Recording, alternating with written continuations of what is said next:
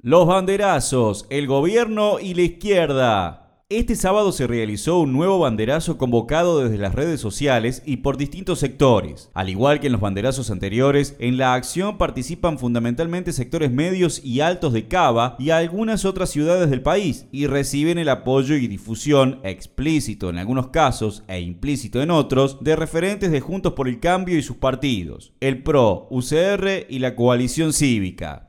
En estos eventos se mezclan diversos sectores, entre ellos comerciantes en crisis. Pero el trasfondo de la convocatoria y su programa tiene claros objetivos a derecha. Como ha sido permanente en este tipo de banderazos, se mezclan diversas consignas y críticas contra el gobierno. Se ven mensajes y carteles contra la cuarentena, por la libertad, la república, la justicia, contra las restricciones a la compra de dólares, la quita de coparticipación acaba, entre otros temas. Toda una mezcolanza de reclamos que expresa la polarización social y política que se vive en nuestro país. Patricia Bullrich, activa participante, dijo al inicio del banderazo de hoy, no es todo desesperanza, no, porque en cada marcha hubo una defensa irrestricta a estos valores. Cada movilización fue y es un límite que le ponemos al gobierno y les quiero garantizar que vamos a seguir marchando, siempre, Hoy en el obelisco, en Olivos y otras ciudades se expresa una parte del descontento social orientado y motorizado por la derecha política que hundió el país en los cuatro años anteriores y no tienen ninguna propuesta positiva. Critican la reforma judicial, pero defienden el modelo de justicia actual que es muy dependiente del poder político y permite todo tipo de impunidad y privilegios. Hablan del robo de los políticos y contra los corruptos, pero nada dicen contra Macri y su gobierno que desfalcó al país con negociados y corruptela a gran escala. Hablan de libertad y contra la cuarentena, pero nada dicen de los millones que no tienen la libertad de llegar a fin de mes o de conseguir un trabajo digno. De ese país real no se habla en estos banderazos, cuyos impulsores políticos desde las sombras viven en el mayor de los privilegios y tienen nefastos intereses políticos y económicos.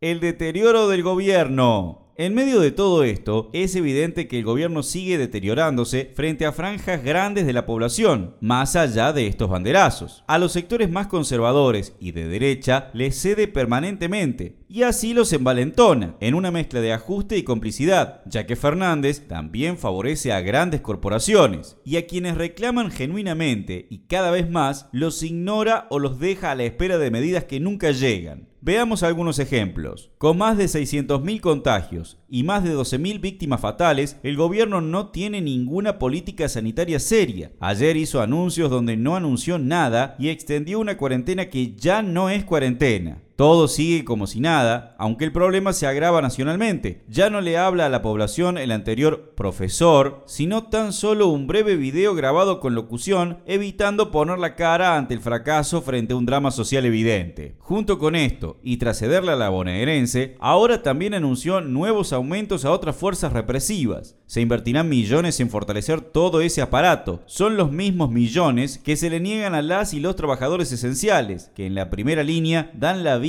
frente a la pandemia al borde de la saturación. Para ellos, no hay aumentos significativos, ni nombramiento de más personal, ni pase a planta de contratados, ni más presupuesto. En su proyecto de presupuesto 2021, se acaba el ya insuficiente IFE, se anuncian miserias para los jubilados, no hay ningún cambio cualitativo para los magros presupuestos sociales, no hay planes de trabajo genuino, ni un aumento general de salarios a la vista. Está todo pensado para poder cumplir con los millonarios pagos de deuda que negociarán en breve con el FMI, organismo que además opinará sobre el rumbo general a seguir. El país vive una fuerte crisis económica, social y sanitaria de resultado incierto. Lo que es seguro es que se profundizará y vendrán nuevos capítulos de descontento, acciones de calle, disputas políticas fuertes, polarización y tensiones económicas. Vamos a un complejo último trimestre del año. La izquierda, una tercera voz. Este jueves, por primera vez en el último tiempo, la izquierda y sectores en lucha aparecieron en el escenario nacional con mayor visibilidad. Para eso, hicimos un gran esfuerzo quienes, además de ser parte de la movilización del sindicalismo combativo a Plaza de Mayo, también impulsamos después una acción, una tribuna abierta de la bronca, de la izquierda y los sectores en lucha en el obelisco. Muchos medios nacionales y provinciales reflejaron la convocatoria impulsada en común por el MST y el PTS junto a diversas luchas por el salario, la tierra y vivienda, el trabajo, el ambiente, contra la precarización y el gatillo fácil. Todas esas voces realizaron una caravana de autos con carteles de sus reclamos sociales y luego un importante acto con varios miles de concurrentes que cruzaron toda la 9 de julio durante varias horas. Allí, en nombre del MST,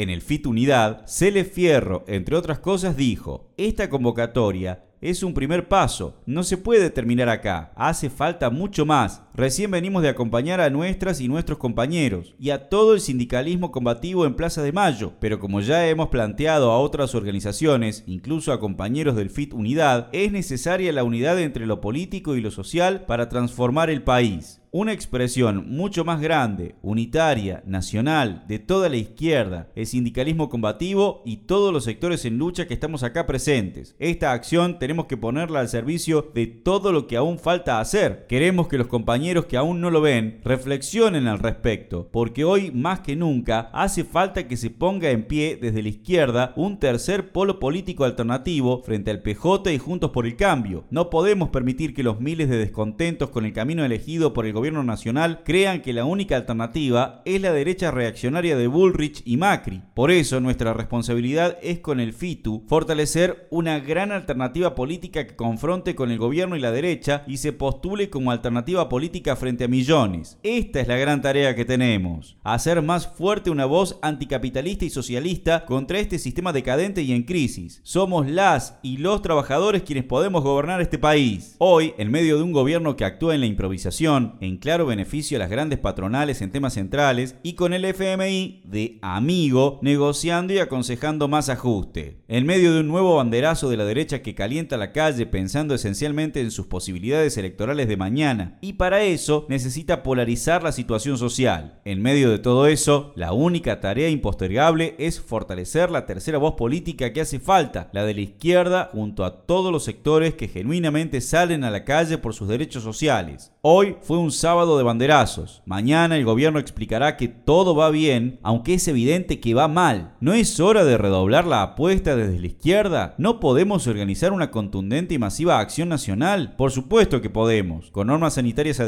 pero garantizando la mayor masividad posible. Es muy necesario avanzar al impulso de nuevas y más grandes acciones en Buenos Aires y en todo el país. Lograr que se escuche muy fuerte la voz de una alternativa política independiente y con un programa anticapitalista y socialista integral necesario para la crisis de magnitud que se vive. Preparemos nuevas jornadas donde la izquierda y los sectores en lucha sean los protagonistas. Sobre todo esto, invitamos a pensar y a reflexionar a todas las compañeras y compañeros del FIT Unidad a los miles de jóvenes y trabajadores que pelean hoy por sus derechos.